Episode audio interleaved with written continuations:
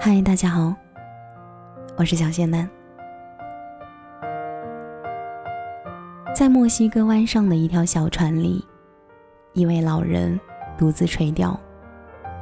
在已经过去的整整八十四天当中，他没有钓到一条鱼。而就在开始的前四十天，他的身边还有一个男孩相伴。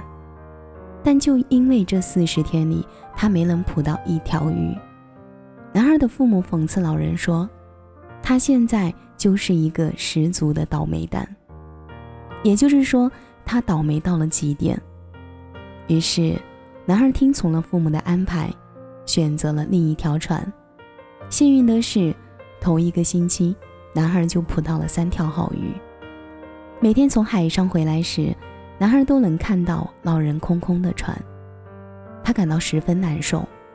他常常走到岸边，帮老人拿锁钓，或者是鱼钩和鱼叉，以及绕在桅杆上的帆。